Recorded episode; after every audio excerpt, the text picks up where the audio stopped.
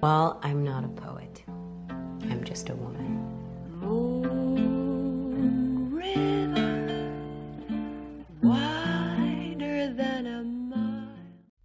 Buenas y bienvenidos a un nuevo episodio de Hanging at Tiffany's, en el cual vamos a ponernos en modo Swifty porque vamos a volver a hablar de Miss Americana, aka Taylor Swift. Y a diferencia del primer episodio, hoy nos vamos a centrar más en su música que en su vida personal, aunque todos sabemos que va muy de la mano. Y les traigo el ranking de los track 5 de cada álbum de Taylor Swift. Sin más preámbulos, los dejo con el episodio y espero que lo disfruten muchísimo. And then, of course, um, there really wouldn't be a show to put on or a stage to put up if you guys didn't want to come be at the show. So, this is a song that for me is always be about you. Seguramente se estarán preguntando por qué les voy a hablar de los track 5 específicamente. Para eso les tengo que contar que los álbumes de Taylor siguen como un concepto de la vida de ella, o sea, son eras. Y su parte más fuerte es la composición, porque en sí lo que la destaca a Taylor es su narrativa y cómo escribe sus canciones y cómo deja aspectos de su vida en la composición de las canciones. Y lo que hace ella con los tracks en general es relacionarlos. Entonces está buenísimo escuchar los álbumes, bueno, seguidos obviamente, y, y escucharlos como en orden. Porque, mm, por ejemplo, los tracks eh, one, o sea, los primeros, es como que te presentan la nueva era que se viene con este nuevo álbum y suelen estar relacionados con el último del álbum anterior.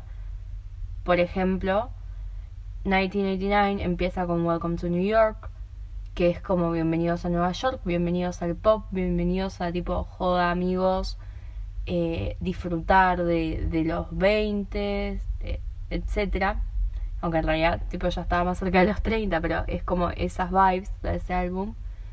Y mm, termina con Clean, que es como estar bien uno mismo y deshacerse de lo malo y después, pum, pasaron cosas aparece la de la Reputation y la empieza con Ready for It, que es como, bueno, están preparados para lo que se viene, o sea, voy a dejar de ser la chica buena, por así decirlo. Y termina con New Year's Day, que es como que representa esto de, de aunque estás como, como perdido, por así decirlo, estás en un mal momento de tu vida, ella por lo menos ahí sí tenía una persona con la cual quedarse limpiando después de una fiesta de Año Nuevo es como que son conceptos que, que para eso es necesario entender el orden que ella hace los del, del tracklist. Y los track 5 tienen un lugar especial para Taylor, que lo hizo un lugar especial para los fans también, porque son como los más emocionales, por así decirlo. Hay canciones quizá que no son track 5 que la verdad es que te dejan tirado llorando en el piso del baño, como Last Kiss, por ejemplo, o Soon You'll Get Better, que Soon You'll Get Better yo no la puedo escuchar, o sea, la tengo que pasar porque no puedo escucharla sin llorar esa canción. Hay un montón, pero estos como que son muy conectados con ella, son el espacio en que ella nos cuenta cosas muy personales, son muy emocionales. Y, se ve más que nada en los, en los últimos álbumes eso. Pero son muy importantes para ella y eso lo hizo como importante para los fans. Además lo que hace que es como porque este pone el track 5 y después el 6 casi siempre es muy muy para arriba, tipo tenés All Too Well que es de Red y después te pone 22 que es como Hey, I don't know about you, but I'm feeling 22 y es como amigas, joda y vos decís, pero me acabas de hacer llorar y hace a, a la montaña rusa que es escuchar un álbum de Taylor seguido. Así que sin más preámbulo voy a empezar con el ranking. En el puesto número 9 tenemos... All You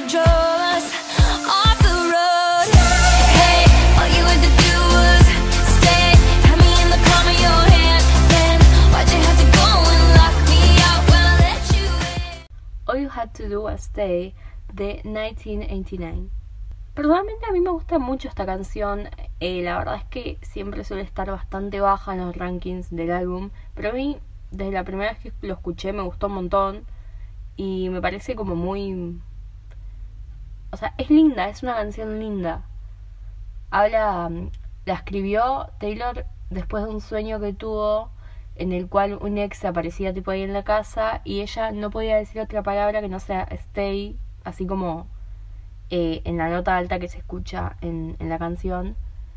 Y mm, me pareció como recopado que ella cuente eso en una entrevista porque la hace más interesante también. Y lo que quiere decir básicamente es lo único que tenías que hacer era quedarte. O sea, ella de eso sacó, bueno, lo único que tenías que hacer era quedarte eh, por qué me alejabas cuando yo intentaba acercarme, por qué em, decías que yo era todo lo que vos querías cuando en realidad no era así. Y es un poco lo que refleja la canción. O esto de querés todo lo que yo te di de vuelta, pero vos alejas a la gente. O, o yo ahora estoy juntando como las piezas de, de cómo me rompiste y vos sin embargo me querés de vuelta, entonces habla un poco de, eso la canción. Y por eso es que está quizá más abajo en el... Bueno, está último en mi ranking del track 5, pero como que siento que no encaja con el resto de los track 5. De por sí, o sea, 1989 tiene unas vibes totalmente distintas a lo que Taylor venía haciendo, ya venía haciendo country, y Red, eh, después de los Grammys, decidió pasarse al pop. Digo después de los Grammys porque fue un momento clave, pero venía cambiando sus sonidos hacía tiempo ya. Y mm, es como que tenés track 5 súper lentos, súper tristes. Y esta que si bien, o sea, la letra te quiere decir algo copado o está buena, no es tan, o sea, es más movida, es muy pop, es muy pegadiza y no encaja con el resto. Pero a la vez es porque 1989 en sí tiene otras vibras. Y creo que del álbum igualmente podría haber otras que fuesen elegidas como track 5, por ejemplo Clean, aunque me parece que funciona muy bien como cierre de álbum. Eh, siento que hay otras que son más emocionales o más ligadas a ella, como más significativas para Taylor. Por eso es que la tengo quizá más abajo, o bueno, última en este caso, en el ranking. En el puesto número 8 tenemos a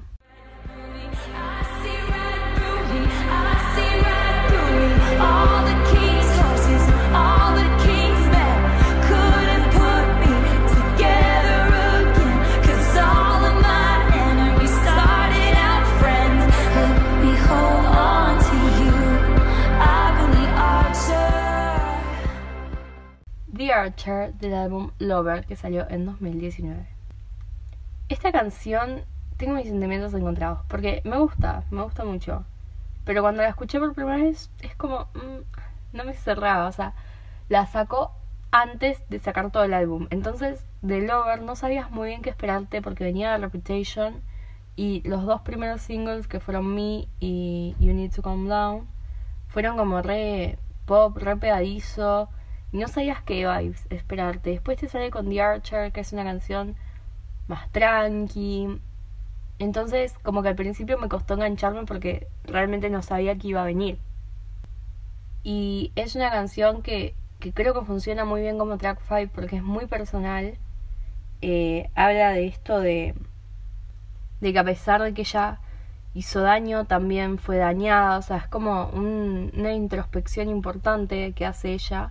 Y empieza la canción diciendo Combat, I'm ready for combat. Em, bueno, lo voy a decir en español directamente, es estoy lista para el combate, dije que no lo quería, pero ¿qué pasa si sí lo quiero? Y es como estoy lista para enfrentar todos estos demonios que yo tenía y, y estoy lista para atravesarlo, a pesar de que en un momento dije que no lo estaba. Y habla un poco de, su vida con los medios, eh, bueno, sigue con esta onda de cuando estuve aislada, esto de en la parte de ella dice como They see right through me, como ven, ven a través de mí totalmente. Y hace referencia a que tenía una vida muy pública antes de Reputation y, y todos veían lo que ella hacía y que ella se mostraba como muy transparente. Y entonces era muy fácil atacarla por eso. Entonces hace esta metáfora de, bueno, sí, le hice daño a un montón de gente, pero también fui víctima. O, sí, la verdad es que me mandó un montón de cagadas, pero también se mandaron cagadas conmigo y también tuve mis aciertos. Y eso es en el estribillo más que nada, que dice como, I've been the archer, I've been the prey. Y después dice, Who could ever leave me, darling, but who could stay? Que se traduce como fui, fui el arquero, sería el arquero de arco y flecha, pero también fui la presa. ¿Quién pudiese dejarme, pero al mismo tiempo quien quisiese quedarse conmigo? También dice, todos mis amigos, todos mis enemigos empezaron como amigos. Habla de traición, habla de lo que uno quizá pasa en su vida, esto de que a veces te hacen daño y a veces vos haces daño. Entonces me parece como muy realista la canción en ese sentido. Creo que el motivo por el cual lo, lo puse tan abajo es esto de que fue una canción que necesité escucharla varias veces para que me termine de cerrar y no me pasó con los otros.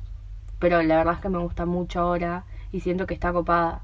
Además otro aspecto de esta canción es que es como una metáfora de que ella es de Sagitario y Sagitario el animal creo que es, se le dice, es un centauro con arco y flecha y me pareció como relevante decirlo. Eh, nada, la verdad es que me parece muy interesante y eh, líricamente es muy bella. Pero nada, es como que hay otras que quizá me, me llegan más en ese sentido. En el séptimo puesto tenemos a Cause I'm not your princess. This ain't our fairy tale. I'm gonna find someone someday who might actually treat me well. This is a big world that was a small town.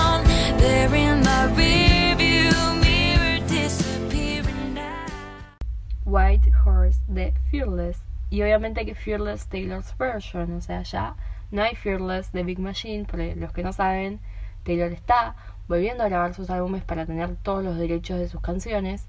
Y el primero que ya sacó es Fearless, así que acá se escucha Fearless Taylor's version. La verdad es que si soy sincera no hay ningún track 5 que no me guste, o la canción en sí. Me gustan todas y esta me gusta mucho. Lo que me pasa es que no me puedo relacionar tanto. Como que cuesta, o sea, es una canción que básicamente habla de decepción y, y de... El estilillo es como, bueno, no soy una princesa, esto no es un cuento de hadas, no, no es Hollywood, no va a salir todo como en las películas, y es muy tarde para que vos y tu caballo blanco, como diciendo vos eras mi príncipe para mí, vengan a buscarme. Entonces es como que habla de, de la decepción que uno tiene cuando las cosas no salen como uno quiere. Y, y más que nada en una relación amorosa, y es como que se siente traicionada, se siente herida. Y es una canción que me parece muy linda. eh, las metáforas estas me parecen muy, muy bellas, o sea, quedan estéticamente muy lindas. Pero como que no me llega tanto que las otras. Simplemente es eso. O sea, las otras quizás me atraviesan de otras formas. O porque también, ¿qué me pasa? Cuando escuché Fearless, yo lo escuché después de que ya había salido, cuando empecé a entender, quizá, porque lo escuché cuando salió, pero era muy chica. Y ahora es como que con las otras tengo otra relación, por así decirlo, o como que las escuché, ni bien salieron y fue como, fa, me voló la cabeza. Y White Horse es como que está ahí, qué sé yo. Me pasa eso. En el sexto lugar tenemos So I start a fight cause I need to feel something And you do what you want cause I'm not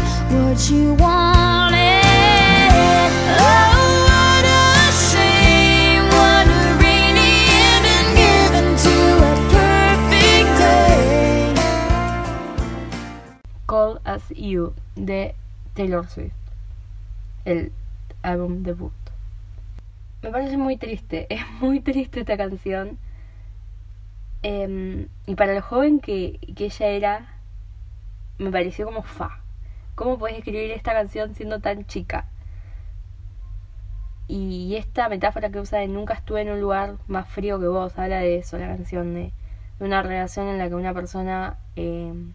porque no es frío, porque hay personas que son frías o hay relaciones en las que una persona es fría, pero sin embargo el cariño está. Acá eh, Taylor usa la metáfora de frío como estás conmigo porque estás, no porque me querés. Y no, me parece como súper devastadora la canción en ese sentido.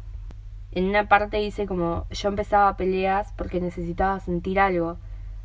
O sea, lo, no, no demostraba nada a esta persona, absolutamente nada. Y, y abajo de esta frase es como yo iniciaba peleas, pero a vos no te importaba. Y hacías como si nada, porque podías hacer lo que quieras conmigo.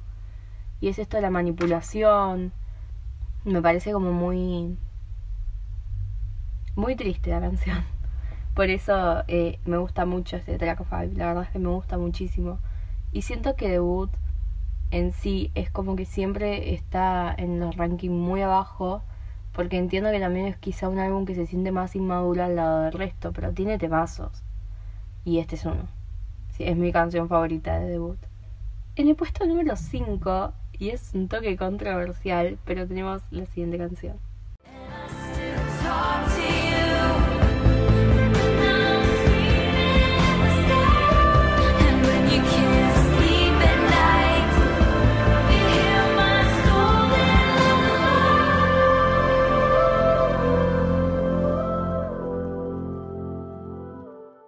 My Tears Ricochet de Folklore, que salió en el año 2020 junto con Evermore, que salió unos meses después, y fue un álbum que ella anunció de sorpresa, o sea, salió el mismo día que ella lo anunció, lo anunció por Instagram. Es un álbum como súper de cuarentena, de hecho ganó Album of the Year en los Grammys. Y líricamente, para mí, es uno de los mejores, si no el mejor de Taylor. Aparte de la dupla que con Jack Antonoff y Aaron Disney, la dupla, che, el, el conjunto, el grupo. Eh, me parece muy, muy interesante. Es muy bello. Estéticamente hablando, o sea, las letras son muy bellas, es muy poético. Y Folklore es un álbum que tiene mucha narrativa de historias. Y My Tears Ricochet es la más personal, entonces me parece que funciona perfecto como track 5. Y acá me pasa un poco como White Horse. Es una canción, la verdad me parece majestuosa. No tengo nada que criticarle, absolutamente nada. Sin embargo, las otras tienen otro peso. O sea, las que siguen después de esta. Igual no creo que esté baja. No creo que esté en un lugar muy bajo en el ranking. Pero sí la pondría más alto. La verdad es que sí, lo haría. Pero nada, me pasa eso, que las otras es como que tienen un lugar especial en mi corazón. My Tears Ricochet habla de, de su música, para mí. O sea, Taylor no sale a decir, esta canción habla de tal cosa. Muy pocas veces lo hace o da pistas. Pero para mí esta canción habla de su música. Porque, más que nada, de, de todo lo que pasó con Scooter Brown y Scott Borchetta. Porque ella, Big Machine Records, fue impulsada básicamente por ella. O sea, era una discográfica que no tenía peso. Y después empezó a tener un montón de eh, de cantantes, pero la primera que firmó, una de las primeras que firmó fue Taylor y era la que cantaba en bares, la que aparecía en radios diciendo Big Machine, Big Machine, escuché mi canción Tim McGraw y es como Taylor formó desde abajo junto con Scott la discográfica. Entonces le tenían como cierto cariño especial, pero no le permitían los derechos de la, la música en sí, o sea, ella no es dueña de la música que hizo con ellos. Si es dueña de la composición, por eso es que puede regrabar los álbumes. Y mm, esta canción en un momento habla, eh, habla de traición para mí. Por eso digo que habla de sus músicas. En, un momento dice, cuando no puedes dormir a la noche, escuchás mis melodías robadas, o bueno, mis canciones de cuna robadas, algo así. Y es como re fuerte esa letra, tipo, porque es así, o sea, se están quedando con las ganancias de la música que ella hizo. Y, y en una parte dice, usás las mismas joyas que te regalé cuando me enterrás. Y ahí para mí termina de cerrar de que está hablando de sus álbumes. Porque son, es lo que yo te di. Es mi trabajo de años que yo te lo di a vos para que vos lo lances al mundo. Y para hundirme las estás usando porque te estás quedando con los beneficios de ellas. Y me parece como súper poético y súper devastador. Y termina de darle este cierre para mí de que habla de, de sus álbumes cuando dice, puedo ir a cualquier lado ahora, pero no puedo volver a casa. y es como Big Machine fue su casa por mucho tiempo. Entonces, nada, para mí habla de eso. Insisto que ella nunca lo, lo confirmó, pero para mí habla de eso. Y además es una canción que te transmite sufrimiento. En una parte dice, no lo tenía a mí para volver a, a levantarme con gracia. O, y me parece como que habla de, sufrimiento total y de, caer y de hundirse y de estar en un pozo y no poder salir. Y la metáfora de My Tears Ricochet, que es como mis lágrimas rebotan, ¿no? una cosa así, me parece muy hermosa. Eh, la verdad es que no tengo absolutamente nada que criticarle esta canción, es preciosa. Y ahora es donde se empieza a poner más complicada la cosa porque estas canciones tienen un lugar muy especial en mi corazón, las que se vienen muy especial.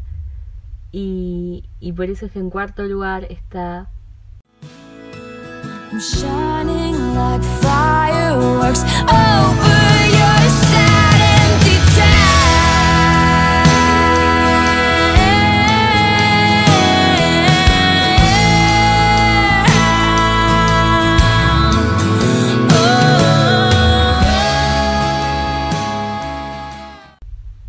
De Speak Now.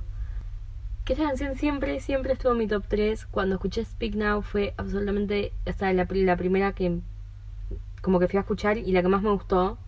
Y de hecho tenía 9 años y era la que cantaba en la ducha. Esta canción básicamente habla de una relación tóxica de manipulación. Hubo muchísima polémica con John Mayer. Y más que nada polémica con esto de que a Taylor siempre se le asoció a escribir sobre los ex.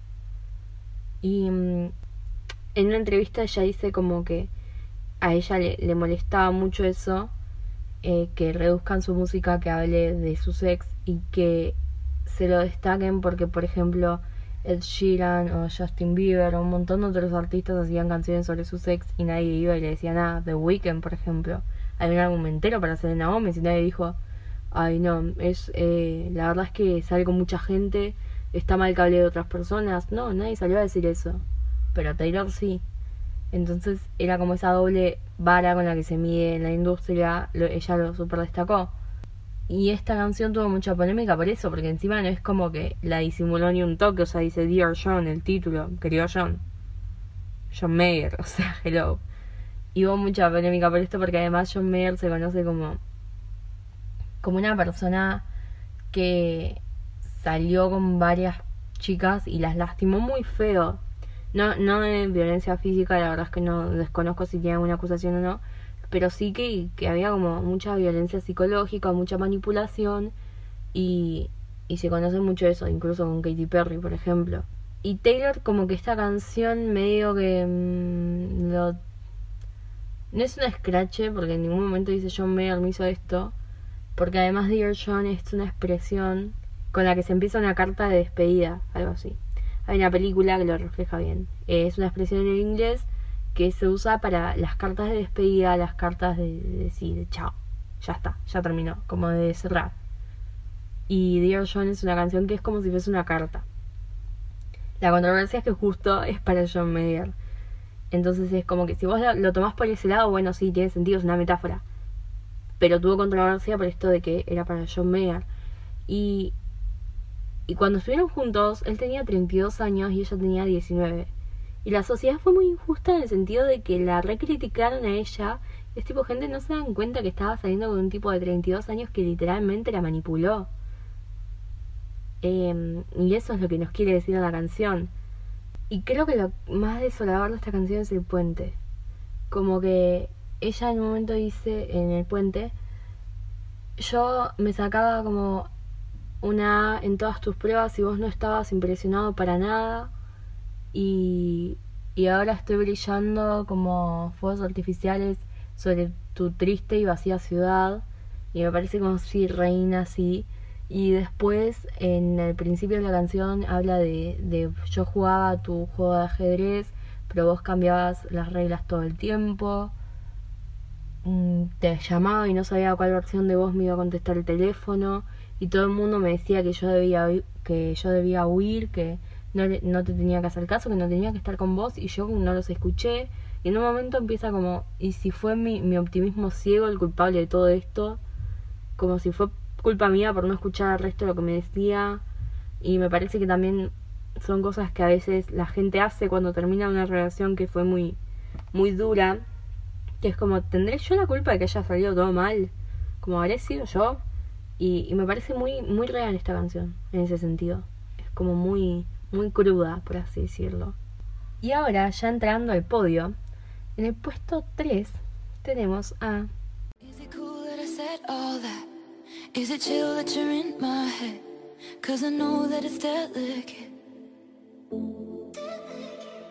Is it cool that I said all that? Is it too soon to do this yet?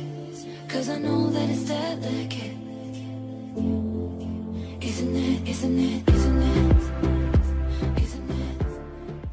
Delicate del álbum Reputation.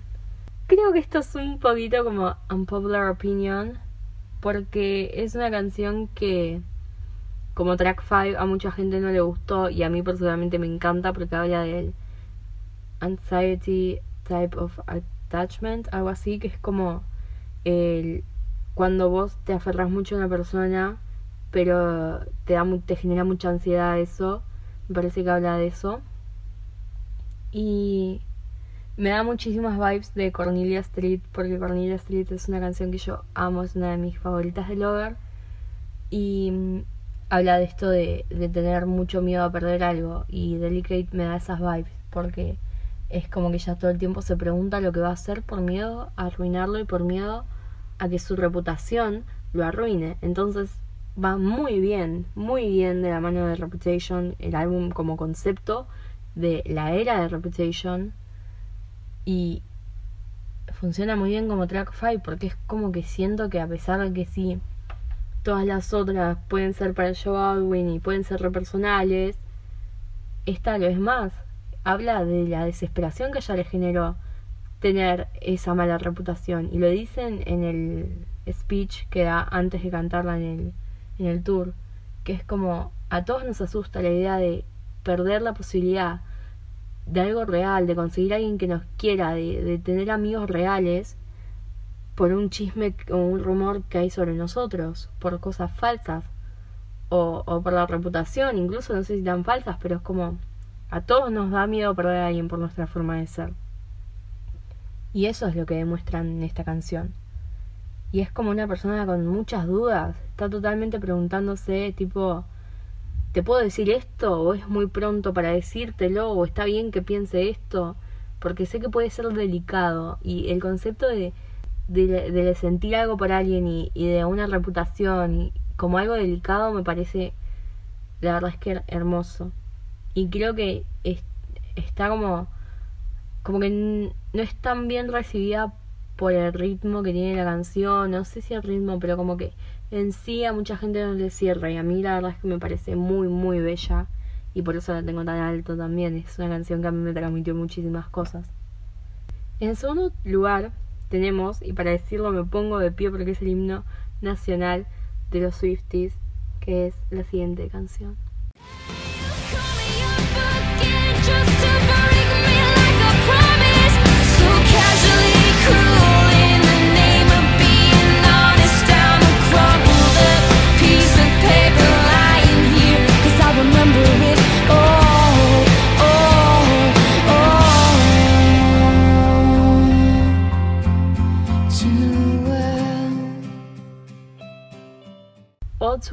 Del álbum Red.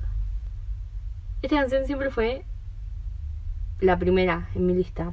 O sea, fue mi favorita por mucho tiempo. Y de los track 5 siempre fue la primera. Siempre. Em, Taylor, antes de cantarla en Reputation, habla de que la escribió en un momento de catarsis en el cual ella miraba para atrás en una relación que había tenido con Jake Gyllenhaal, vamos a ser específicos, Red es para Jake Gyllenhaal, el que me venga a decir que es para Harry Styles, no, porque no habían salido todavía, y bueno, y ahí hay cosas dudosas, es para Jake Gyllenhaal, I Knew Your Trouble es para Jake Gyllenhaal, todo ese álbum es para Jake Gyllenhaal. Y Jake Gyllenhaal, devolverle la bufanda de la rubia, por favor. La canción nace en sí por una bufanda, porque Taylor tenía una bufanda, se la dejó en la casa de la hermana y eh, Jake la usó después en otro evento, creo. Y, mm, y Taylor se acordó y se empezó a acordar de la relación y empezó como a pensar en eso y catarsis de sentimientos, lo escribió todo y salió el, himno nacional, como dije antes, la obra maestra que es All Too Well.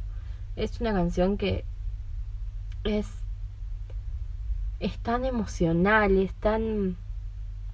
se nota el dolor que hay.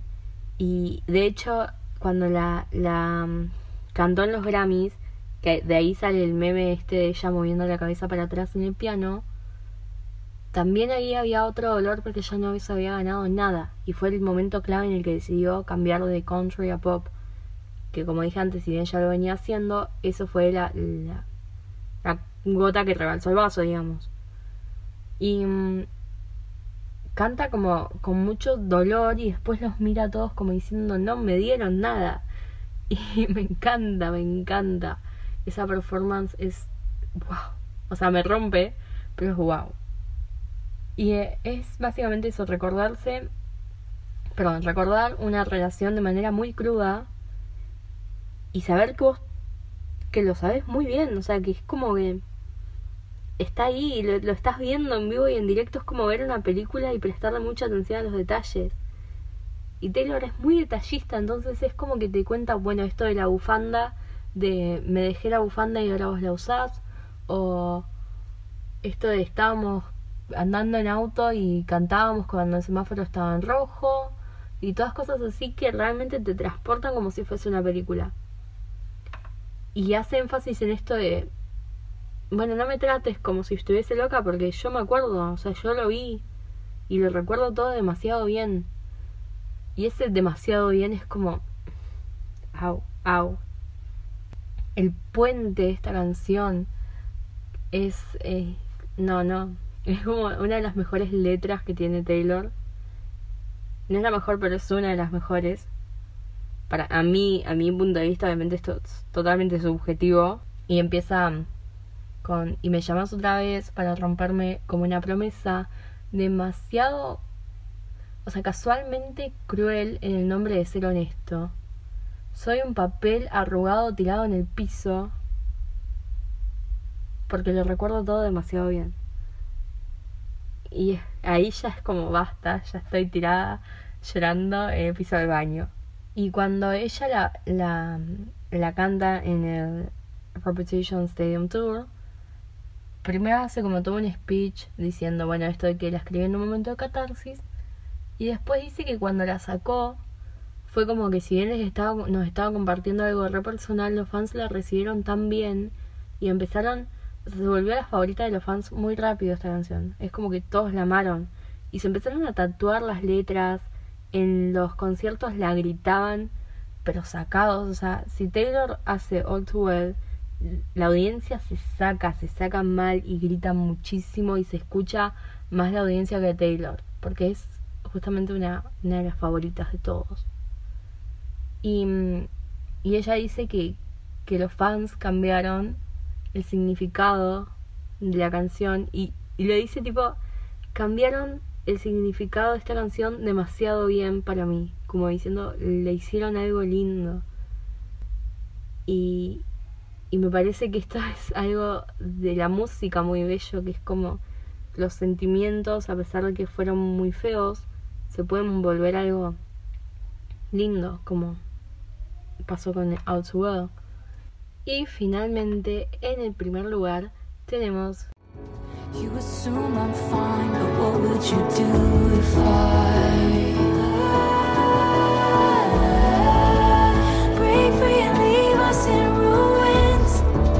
This dagger in me and removed it. Gain the weight of you, then lose it.